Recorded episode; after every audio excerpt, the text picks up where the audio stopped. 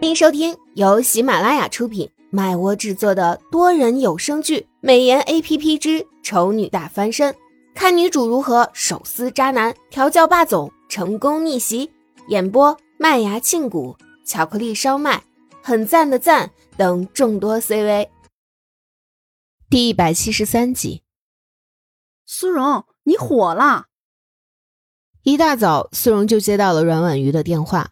他先是大脑混沌了一下，脑袋冒出了两个问号：“你上头条了？什么？不信你看我发给你的链接。某著名女星在片场痛哭，不停弯腰道歉，疑遭欺凌。这里面说的盛气凌人、不知何方神圣的坏女人，可不就是你吗？”苏荣点开链接看起来，虽然心里早就已经有了心理准备了。但是突然看到这么一大串信息，而且还都是针对他的，有种刻意把他描述成恶毒女人的文章，他还是有点气闷。特别是这篇文章还很夸张的结合了前不久某女星被爆丑闻的事例。经过一番添油加醋的分析之后，竟然得出了某女星因为得罪恶毒女人而惨遭不实报道的陷害的结论。更过分的是，这篇文章写的慷慨激昂，让人如临其境，渲染力不是一般的强。连他自己看了都想打死自己，拯救某女星啊！真是太气人了。你看完了吗？阮婉瑜怕苏荣听不到似的，还特地拔高了声音。苏荣有气无力的嗯了一声，嘟囔道：“大好的时光，你就不能让我多享受一会儿吗？还叫我起来看这么揪心的东西？哎呀，你都火烧屁股了，还有心思想着睡？有没有点出息啊你？”天塌下来了，不是还有你和唐盛顶着吗？我怕什么？睡饱了才有精神给你们加油啊！苏荣非常厚颜无耻，惹得阮婉瑜白眼一翻，丢下一句：“懒得管你，你就睡觉去吧，让这场火直接把你烧死算了，省得我还要三五不时的帮你收拾烂摊子。”然后就挂了电话。苏荣撇撇嘴，不相信阮婉瑜真的会放任他不管。所以也没有多担心，只是转头看了看，发现唐盛又比他早起床了。床头柜上也没有放纸条，知道唐盛应该还没有出门，便翻身下床找唐盛去了。糖糖，苏荣整天亲爱的亲爱的叫，已经叫腻了，于是非常自然的就给唐盛改了个昵称。别说，还挺萌的。糖糖听到熟悉的声音，条件反射的一转身，张开双臂。准备迎接即将飞入怀中的花花蝴蝶，临了突然反应过来不对，他刚刚叫他什么？糖糖，这是什么称呼？他又不是小女生。闹起别扭的糖糖还是很任性的，只见他双臂一收，也不管那蝴蝶飞到哪里去了，直接甩手就走，非常的干脆利落。苏荣扑了个空，纳闷的哼哼两声，并没有意识到自己做错了什么，只是加快脚步追上糖糖。抱住手臂撒娇的又叫了一声：“糖糖，你怎么不理我呀？”糖糖瞥向他，冷笑：“哼，糖糖是谁？小姐，你认错人了吧？”啊！后知后觉的反应过来，原来对方还是会在意称呼这种小事啊。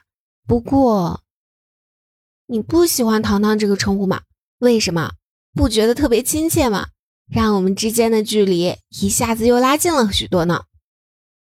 唐盛不知道从苏荣这段话里领悟出了什么，居然一改傲娇的表情，略显不怀好意的勾了勾唇，说道：“我们之间的距离已经为负，不需要再拉近了。”为负？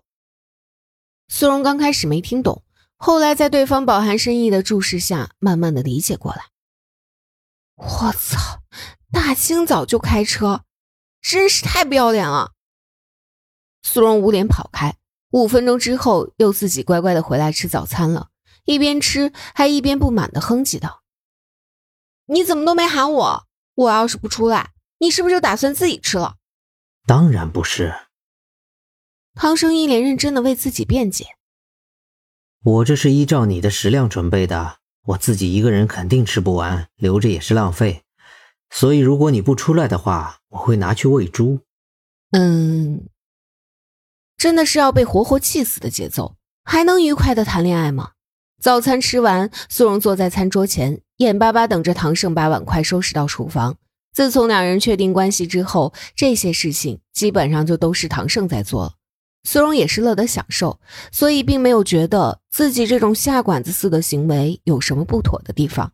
等唐胜一从厨房出来，苏荣立刻就把唐胜拖到了院子里，顺便搬了两把椅子出来，就这么半强制性的要求唐生跟他一块儿坐着晒太阳。唐生没有提出什么反对意见，跟他一起傻子似的呆坐了一会儿后，似乎突然想起了还有什么正事儿没说，便直接切入了正题。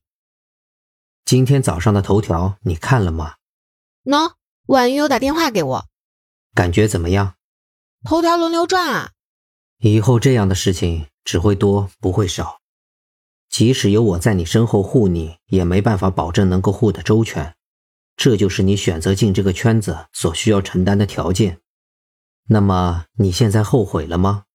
为什么要后悔？苏荣眨眨眼睛说道。我现在正在做的是我自己喜欢的事情，虽然就像你说的，我可能要去为此承担一些以往没有遇到过的事情，但是我相信这个社会不会总是被舆论所主导，总有能够拨开迷雾、看清真相的人。这话说的好像有点太大了，但是差不多就是这个意思吧。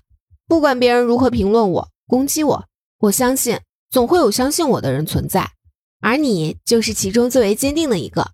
你说对吧？唐生注视着苏荣，见他语气随意，眼神却很坚定的样子，不由得笑了。你说的没错，有我在，就算其他人都不相信你也无所谓。只要我愿意的话，我可以让所有人都相信你。但是我不愿那么做，因为我想把你牢牢的困住，让你只被我一个人懂得，一个人珍惜，也让你只能够依靠我一个人。苏荣咂舌，掩饰不住的惊讶。糖糖，你好肉麻啊！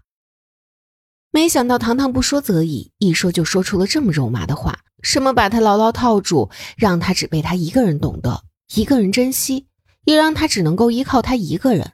他确定这不是一种霸道的占有欲宣言吗？不过不得不说，这种话听起来还是让人小鹿乱撞的呢。唐胜很冷漠，嫌肉麻就不要听。